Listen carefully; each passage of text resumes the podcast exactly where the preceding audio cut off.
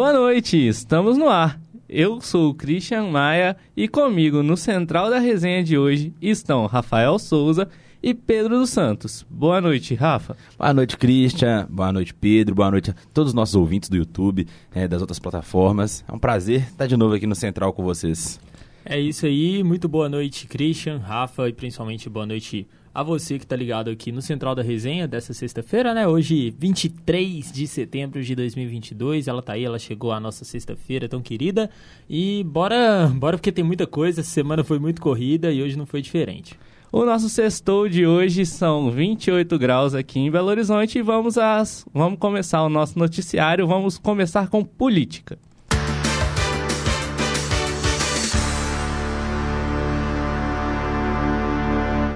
Para Bolsonaro, o Brasil é o paraíso da estabilidade econômica. Quem conta mais detalhes para a gente é o repórter Wilson Saraiva. É, o que parece o presidente Jair Bolsonaro vive mesmo em outro mundo. Em seu pronunciamento do último dia 20 de setembro na ONU, presidente brasileiro falou de um Brasil desconhecido da maioria dos brasileiros. Aproveitando-se de que o Brasil vive momentos decisivos na corrida eleitoral, na qual ele, Bolsonaro, é candidato à reeleição para o cargo de presidente, aproveitou a exposição mundial da ONU para falar ao mundo algumas coisas verdadeiras e outras nem tanto sobre a nossa economia. A Assembleia é o principal órgão da ONU com capacidade de formular políticas e acordos com líderes é mundiais sobre pautas humanitárias, e é onde todos os países representados possuem iguais direitos de fala. Com o discurso de marketing, Bolsonaro disse que a economia brasileira está em recuperação, com inflação baixa, empregos em alta, pobreza reduzida, e concluiu dizendo que melhoramos tanto que o país vive em segurança com deflação. Para economista de fora do governo, o Brasil vem se recuperando do baque causado pela pandemia com redução do desemprego. Estamos com 8,9%, quando já tivemos mais de 14%. E do índice de inflação, que hoje acumula 4,4%. E bons números são apenas indicadores, bom que se diga, de que há saída para uma melhoria no panorama, mas não se pode, de forma alguma, considerar recuperada e segura a situação. O IPCA, o índice medidor do IBGE, projetava uma inflação de 6,4% para 2022 e nesse momento, eh, agosto, ele possivelmente vai rever para 6%. E por mais eficaz que seja essa ferramenta, IPCA, e ela é, e ela é eficaz, é, não se pode deixar de considerar porções não urbanas da, da, da população, que mora no campo, enfim. A população não todo precisaria ser considerada para termos então um quadro real. Ainda que em julho o IPCA tenha registrado queda na inflação de 0,68%, e este é o melhor resultado desde 1980, e que mensura 367 itens de bens e consumo na sexta. Mas o cenário de momento é reflexo da queda nos preços da gasolina e da energia elétrica por atos do governo, com redução de tributos, e isso não garante as boas condições de agora para o futuro, pois gasolina e energia elétrica são dois dos itens cujos preços são monitorados pelo IBGE com impactos imensos no cálculo do IPCA, muito maiores que, que os cálculos do, do, leite, do feijão, do óleo, por exemplo. Então não se pode falar de, de redução geral dos preços, e sim de, re, de redução daqueles itens que tombam a cesta calculada. Os preços dos alimentos seguem em alta, e isto mostra um quadro de inflação real, sentido pelo grosso da população. É, Bolsonaro ignora a inflação e exalta a deflação. São conceitos opostos, pois o primeiro fala de alta nos preços e o segundo trata-se de baixa nos preços, em geral pago pelo consumidor. Em princípio, parece que deflação é uma coisa boa. É então, a percepção é de que poderia o governo aproveitar a estabilidade que, se, que, que aparenta atualmente e criar condições que recuperem o poder de compra do consumidor e dê segurança para o setor produtivo. E também deveria, se me permite, o presidente esquecer que vivemos em deflação. E que isso é uma coisa boa, pois não é a médio e longo prazo. A deflação, como baixa geral dos preços, acaba, num momento ou outro, impedindo a produção, pois preços baixos demais não pagam os custos. Não, Daí vira uma bola de neve com empresas não produzindo, as prateleiras dos supermercados ficam vazias, os trabalhadores vão para o desemprego e, portanto, passam a não poder consumir, ainda que quisessem. Estaremos, então, em, em uma possibilidade extrema, num quadro de recessão, uma situação horrorosa e não considerada pelo presidente. Economia, você é craque, só não sabia. Sobre economia para a Central da Resenha, repórter Wilson Saraiva. Muito obrigado, Wilson. Você é craque e a gente sabia, tá? E seguindo na linha da economia, vamos com Cauã Lucas trazendo os detalhes né, da, da economia de modo geral. O Copom mantém Selic em 13,75% e encerra maior ciclo encerra maior ciclo de alta em 23 anos. É com você, Cauã. Das principais notícias do meio político e econômico de hoje, temos que o Copom mantém Selic em 13,75% e encerra o maior ciclo de alta dos juros em 23 anos. O Comitê de Política Monetária, o Copom, do Banco Central, decidiu nesta quarta-feira, 21 de setembro, manter a taxa Selic em 13,75% ao ano, a mais longa sequência de elevações desde 1999. A taxa de juros foi elevada por 12 vezes consecutivas desde março de 2021 a agosto de 2022. No período, a Selic subiu 11,75 pontos percentuais, configurando o maior e mais longo ciclo de alta desde 1999.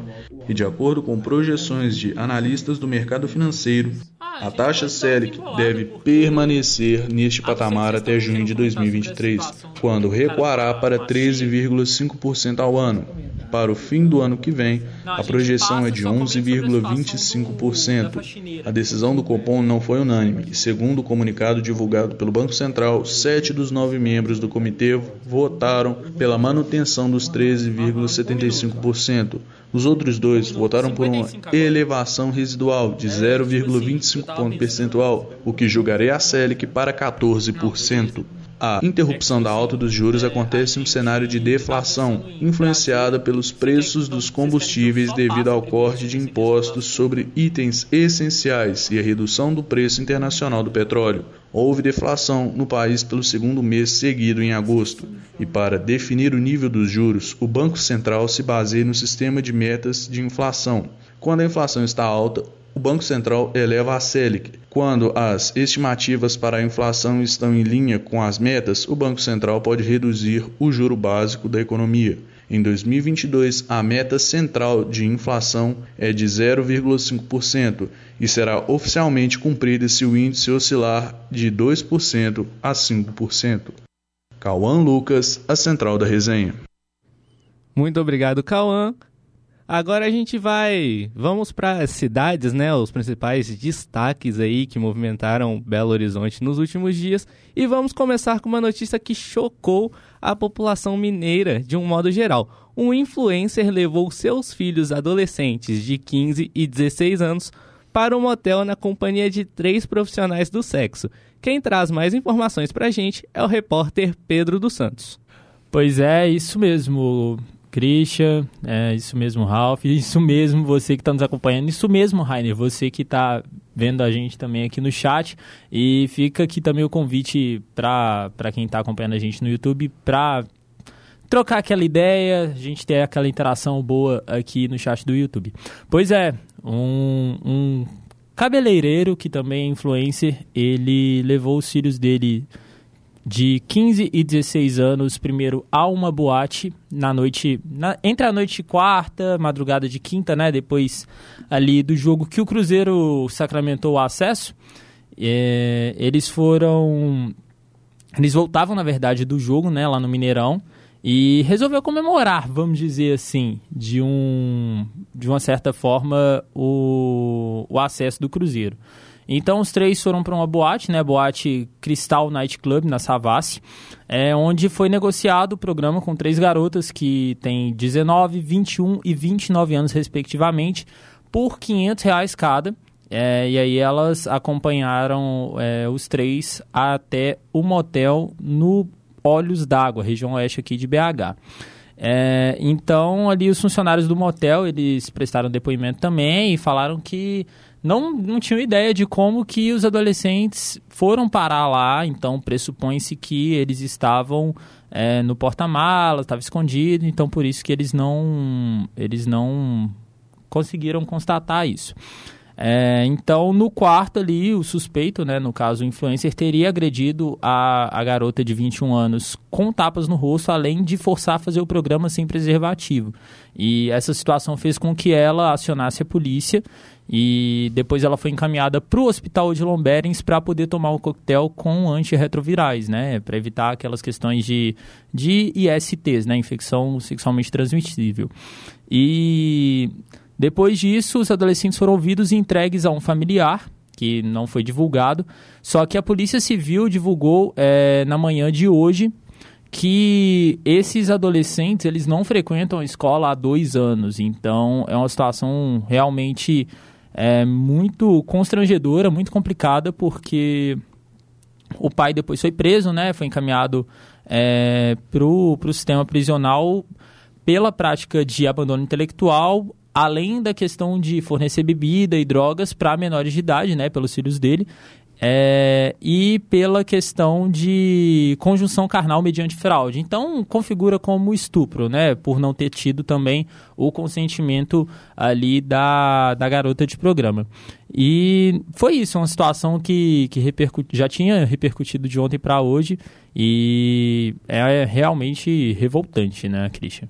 Lamentável, né? Todos nós, todos nós sabemos da importância de usar preservativos com pessoas que nós não temos tanta intimidade assim. Quem dirá com os profissionais do sexo, né? Que estão trabalhando com isso, estão mais sujeitas a esse tipo de, de doença. Quer falar alguma coisa, Não, a situação ela já começa é, horripilante do ponto que, que, os meninos não vão à escola né, há dois anos. E quando o pai leva lá no, no Cristal, né, como o Pedro destacou, é um nightclub aqui em Belo Horizonte. Se fosse uma boate comum, já é um problema que ele não é ambiente para adolescentes estarem frequentando. E o Cristal é um, é um nightclub de, de diversão adulta. É onde acontece encontros com outras garotas de programas, garotos de programas. Então tem essa diversão adulta voltada a, ao sexo, a, voltada à, prática de prazeres.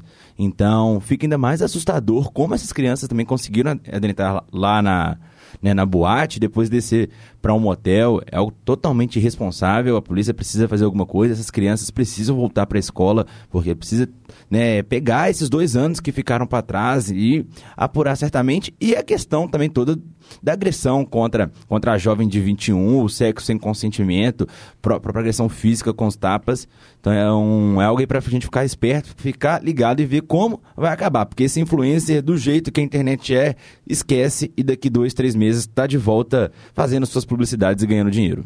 E é, eu acho que também o pior é que, não sei na visão de vocês, mas pelo menos na minha visão, é, ele só foi, no caso, preso é, por causa da questão do, do sexo sem consentimento, né? Porque a, a menina denunciou. Sim, sim. Porque para ele ter passado despercebido, né, no caso ele com, com os filhos, né, ter passado despercebido numa boate de entretenimento adulto e depois um motel, não, não entra na minha cabeça é, que isso já possa ter rolado, que isso já possa ter acontecido outras vezes também. Exatamente. Sim. E aí, agora vamos para outra notícia que revoltou a população mineira e a população nacional de um modo geral. Vamos falar do caso da faxineira que foi agredida. Rafael Birro, o agressor, prestou o depoimento. Quem traz mais informações para a gente é Pedro dos Santos. Pois é, né? Essa situação do, do caso da faxineira, a gente já tinha dado é, no Central da Resenha de sexta-feira passada, né? Assim que a gente soube, é, foi um caso extremamente revoltante, bem em cima da hora a gente já tinha dado. É, e foi isso, né? Um caso que já vem repercutindo, né? A questão do Rafael. Vamos dar nome certinho aos bois, né? O Rafael Ferreira Birro Oliveira. É, ele agrediu é, a faxineira Lenir Alves de Lima na sexta-feira passada, em, em, frente ao prédio onde ela trabalha, lá no Lourdes, é, bairro Nobre aqui de BH. Então, uma semana depois do caso, né, ele prestou depoimento à Polícia Civil. De acordo com a corporação, o homem se manteve ali no direito de permanecer calado e ele vai comparecer na audiência que já está já tá agendada no Juizado Especial Criminal. Também nesta sexta-feira, os advogados da Lenirge entraram com um pedido de reparação pelos danos morais, né? E eles estão pedindo uma indenização de aproximadamente 60 mil reais. A justiça não definiu ainda um prazo para finalização do processo. E outra coisa realmente revoltante é, nesse sentido, né, trazendo do Rafael Birra é porque ele já tem passagem da polícia, né? Ele foi, ele tem essa passagem de ameaça a um funcionário de uma pousada lá em Mariana e o caso aconteceu em 2016. E foi o que a gente falou, né? Eu, eu na semana passada, no central de semana passada, que a sensação que dá é que, apesar dos pesares, vai ser um, mais um caso isolado, mais um caso que vai passar batido, principalmente pela situação ali, que ele, é, por onde ele mora, por quem ele era, apesar, tipo, de ele já ter sido desvinculado à empresa é, que ele era como fala, representante, vamos dizer assim, né? Ele era franqueado né? Ele era franqueado lá da empresa de emagrecedores e já foi desvinculado, mas é, é mais um caso que ele vai lá, vai pagar a fiança e não vai dar nada. Então, é, fica o nosso pedido, o nosso apelo para as autoridades, né, para a Polícia Civil, é, para todo o sistema jurídico, né, que algo seja feito e não não não não deixe passar batido, né, porque é lamentável. E o histórico está aí, né? Em 2016 ele, foi, ele ameaçou o funcionário de uma pousada, agora em 2022 né, ele agride a faxineira.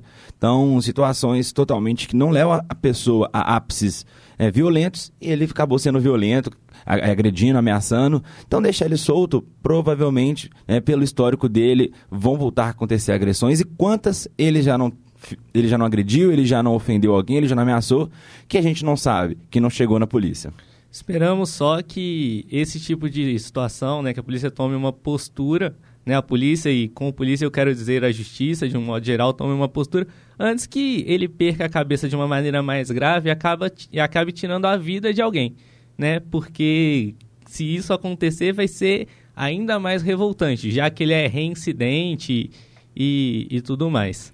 Pois é, e esse, esse argumento, o fato, na verdade, dele ser reincidente também mostra um, um contraponto ao que muita gente, é, principalmente das classes altas, é, acaba querendo é, usar, usar de argumento quando comete crime, né? Que é aquele, aquele velho discurso de ah, tem transtorno mental, ah, eu tô com um laudo aqui. A gente sabe que nem sempre é assim, né? Complicado. Exatamente. Vamos falar de coisa boa agora? Bora. Rafa, hoje é sexta-feira. Você tem planos para o fim de semana, para hoje? Como é que tá? Então, Cris, hoje o plano é ficar um pouco em casa, dar uma descansada, mas amanhã com certeza tem uma festa. Vou sair né, para tomar uma cervejinha, como bom Belo Horizontino, como bom mineiro, e andar por BH. E você, Pedrão, tem planos para o fim de semana? Então, eu devo trabalhar. Eu vou pegar plantão no estágio sábado, mas é, devo, devo dar um rolé, devo dar aquele peão, né? Sabadão à noite tem que ter. Exatamente. Vamos conferir a agenda de Belo Horizonte? Ah, tem coisa hoje? boa aí? Acho que tem, né? Quem traz, quem traz mais informações pra gente é a repórter Ana Paim. Boa noite, Ana. Boa noite, Christian. Boa noite, queridos ouvintes. Vamos à agenda cultural da semana? Neste fim de semana temos o tão esperado Planeta Brasil. É a décima e maior edição e vai contar com mais de 100 artistas em seis palcos lá na esplanada do Mineirão. E no sábado nós vamos ter grandes nomes como 50 Cent, Nat Roots, Isa, João e Poesia Acústica, dentre outros ali com Ana Vitória, Criolo, Duda Beat, Vanessa da Mata, o Lagum e o Jonga marcando ali a presença mineira no festival. Para vocês curtirem ali o sábado e no domingo vamos ter Lauren Hill, Two Chains, Marcelo Falcão, Felipe Hatch, Matue, Xamã, Mariana Nolasco, dentre outros grandes nomes aí da nossa música. E quem vai tá com grandes expectativas para esse festival que está sendo aguardado desde o início do ano. E além disso, hoje tem também o show do Roberto Carlos às oito e meia da noite lá no Expo Minas. Outro show muito esperado também pelos mineiros. Eu fico por aqui. É com você, Christian. Muito obrigado, Ana. Agora a gente já tem aí, ó. Quem quiser dar um rolezinho com a namorada, com o namorado, com o acompanhante, com o amigo, pra curtir, tamo aí, tem uma programação aí de música e tal. Pedrão, dessas atrações que a Ana trouxe, qual você mais gosta? Qual que você teria interesse de ver? Cara, eu queria muito ir no Planeta Brasil. É, por coincidência, na verdade, é, eu queria muito ter ido ir no show do, do 50 Cent, que aí vai ser no sábado. Só que eu vou estar de plantão e também a questão do, do preço alto ali do das entradas me desanimou muito. É, mas tem uma galera muito boa, né? Pose do Rodo vai estar no domingo, Jonga vai estar aí no final de semana botando para quebrar, então tem muita coisa boa. Maravilha. Eu curto muito Xamã, eu gosto muito Matuê também, é muito legal. E você, Rafa, o que, que você achou disso aí? O que, que você tem para nós? Eu vou na mesma onda que você, Christian. Xamã, o Orochi também, curto bastante, próprio Matuê, o Pose que o Pedro destacou. Então, sentiria ali a vibe, acredito que ia curtir bastante, mas também não vou ao show como o Pedro. Christian, tem uma informação só a mais é, do Planeta Brasil, que foi divulgado agora à tarde os horários dos shows e acabaram trazendo revoltas na internet esses horários, porque a administração acabou colocando as principais atrações nos mesmos horários. Como, por exemplo, a Ana, no áudio, né, cita pra gente na, na reportagem que The 50 Cent é, 50 Cent, João e Poesia Acústica. E esses três shows vão acontecer simultaneamente no final da noite de sábado. Já no domingo, nós temos, por exemplo, Vintage Matuê e compartilhando palco com Teto, né? Então, Vintage Matuê e Teto, mais Orochi também fazendo show no mesmo horário. Então, ali, quem tiver no Planeta Brasil, o, o público, né, vai ter que escolher qual atração é, ele gosta mais, né? Vai, vai ter, infelizmente, não vai dar pra curtir esses principais shows é, todos, né? Vai, tem que escolher um. É uma pena, né? E, infelizmente a gente ainda não tem aquele, brincando né, com os animes, a gente ainda não tem aquele jutsu de, de se clonar e tal, pra gente poder curtir vários shows ao mesmo tempo. É uma pena, porque seria uma boa. E agora, né, a gente tá caminhando aí pra reta final do nosso central, vamos falar de coisa boa, vamos falar de esportes. Quem traz mais informações pra gente é Rafael Souza. Boa noite, Rafa. Vamos lá falar de esporte agora, Christian, daquela paixão que todo brasileiro tem, nem que seja no, fundinho do coração, é pela roda da Fórmula 1, é pela bola redonda, bola oval, pela bola laranja. Pela bola quadrada agora... do Kiko. Isso aí, então, o esporte faz parte de todo brasileiro. Vamos começar falando do Galo. O Galo continua a preparação para enfrentar o Palmeiras na próxima quarta-feira, dia 28, às 9h45, no Mineirão. E as vendas vão, é, de ingressos começam amanhã logo às 8 horas para quem é sócio Galo na Veia. Mas para quem aderiu o pacote, né, do Season Ticket, né, com todos os ingressos da temporada, já está liberado fazer o check-in. E hoje, no, hoje dia 26, 23 de setembro, há 30 anos atrás, o Atlético conquistava a sua primeira Copa Comembol em 1992. É, a data ficou marcada para a derrota de 1 a 0 para o Olímpia lá no Paraguai, mas como o time havia ganhado do Olímpia no Mineirão por 2 a 0, foi o suficiente para poder fazer um carnaval fora de época aqui em BH. E além disso, a assessoria do Atlético hoje emitiu uma nota né, divulgando indo contra duas. É, desmentindo duas notícias que estavam sendo vinculadas ao clube. A primeira é que o Atlético tinha feito uma proposta ao volante Wallison da Ponte Preta, mas o clube mentiu, disse que há 40 dias mais ou menos foi feito, né? Ele foi oferecido ao clube, mas a diretoria não quis negociar.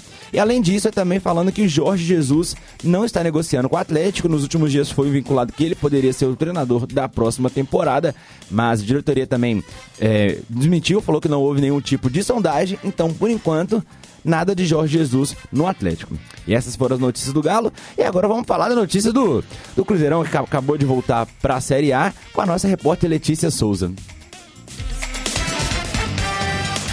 Depois da classificação à Série A matematicamente garantida após a vitória sobre o Vasco na última quarta-feira, o Cruzeiro movimentou suas redes sociais hoje a anunciar um novo projeto visando ampliar sua participação no mercado digital, o Cruzeiro Fan Token.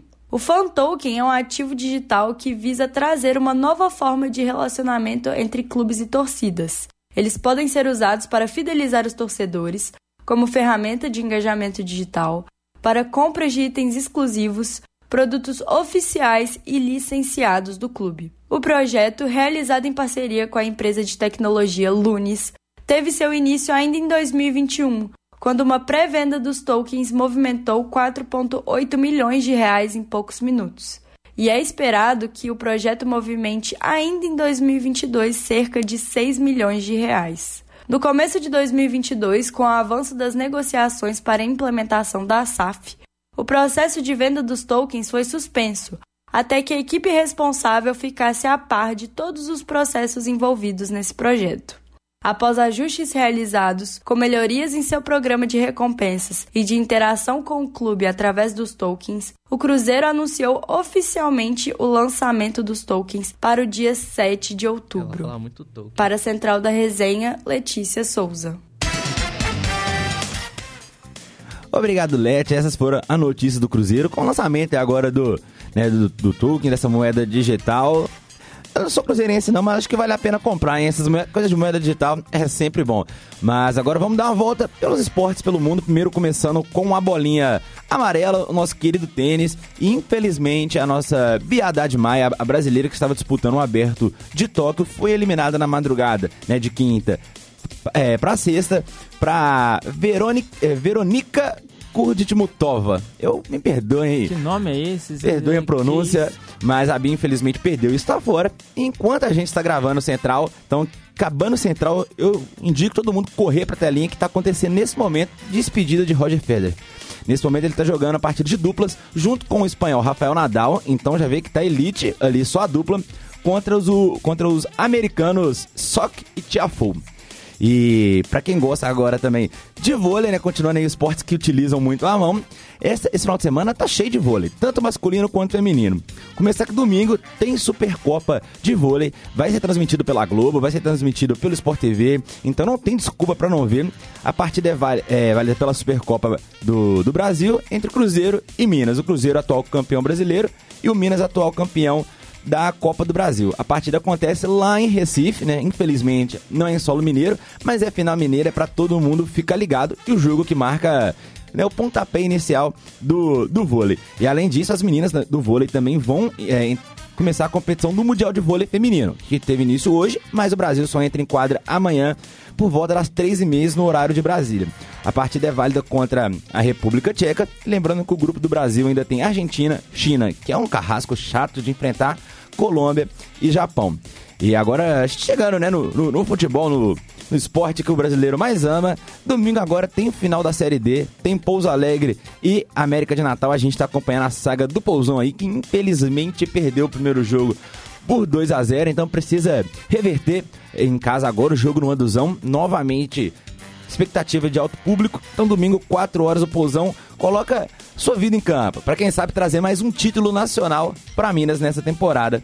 E por último, finalizou agora há pouco o amistoso da seleção, o penúltimo antes da, do Hexa. Vamos cravar aqui, o último antes do Hexa. Então, terminou agora há pouco. Brasil e Gana se enfrentaram. Uh, a partida ficou 3 a 0 pro Brasil. Os gols são marcados pelo Marquinhos, hum, marcado pelo Marquinhos, e dois gols do Richarlison. Eu né, consegui acompanhar boa parte do jogo. Achei o desempenho da seleção muito bom. O Tite utilizou uma escalação um pouco diferente, recuando o Paquetá como segundo volante, dando mais liberdade pro trio de pro quarteto de ataque do Brasil. Então, fiquei ansioso, fiquei. gostei do que vi. Acho que vem coisa boa pra gente na Copa. E no segundo tempo deu aquela quebradinha de estilo de jogo, aquele de amistoso, o time da Gana também muito mexido e o Tite também fazendo é, testes com a seleção. O que, você achou do jogo, Christian? Eu gostei muito da atuação da seleção, principalmente no primeiro tempo ali, a seleção bastante ofensiva, conseguiu propor o jogo, conseguiu furar e envolver ali a defesa de Gana. Eu só senti falta, Rafa, do Pedro. Eu queria muito ver o Pedro jogando hoje, mas infelizmente ele não entrou em campo. Eu acho que ele vai ser titular na partida que vem por esse motivo, né? Por não ter jogado hoje nem um minutinho sequer. Também acho que vem chance para ele no próximo amistoso do Brasil, né? Terça-feira que vem. E, e, você, Pedrão, o que, que, você achou da partida de hoje da seleção brasileira? Pois é, né, velho? É, a. Ah, ah, sei lá, né? Muito bom. A seleção, ela, ela propôs muito, muita intensidade, né? Deu pra ver que foi muito explorada a questão, principalmente das pontas, né? Eu vi, eu vi muito o trabalho, principalmente com o Vinícius Júnior, no pouco que eu vi do jogo. Confesso não ter, ter assistido muito, mas deu para ver que o Brasil ele propôs o jogo, ele foi intencional é, nas suas tentativas, conseguiu de novo explorar o jogo aéreo, né? O Marquinhos é, fez o gol, fez o primeiro gol, depois o Richarlison, quando marcou o terceiro, também foi numa jogada aérea. Então dá para ver que o Brasil tem muito repertório e isso vai, é, é fundamental para quem quer ser campeão do mundo. Sim, sim, Pedrão. Essa questão das pontas que você destacou deu pra gente ver nítido, principalmente a inversão. Vinícius Júnior tinha a bola do lado esquerdo e aí rapidamente o Brasil procurava o Rafinha lá do lado direito desmarcado. Isso mostra a amplitude e a qualidade que nós temos. Então, Qatar que nos aguarde, que essa taça será nossa, Christian. Isso, e essas foram as notícias do esporte de sexta-feira. Muito obrigado, Rafa. Estamos chegando ao fim de mais um Central da Resenha. A apresentação de hoje foi comigo, Christian Maia. Produção: Christian Maia, Lavínia Fernandes, Letícia Souza, Pedro dos Santos, Rafael Souza, Regina Moraes e Verônica Lorena. Trabalhos técnicos de Pedro dos Santos e Rainer, Meira. Coordenação Getúlio Nuremberg. Estamos ficando por aqui, esperamos você segunda-feira no mesmo horário, no mesmo canal, então até a próxima. Muito obrigado.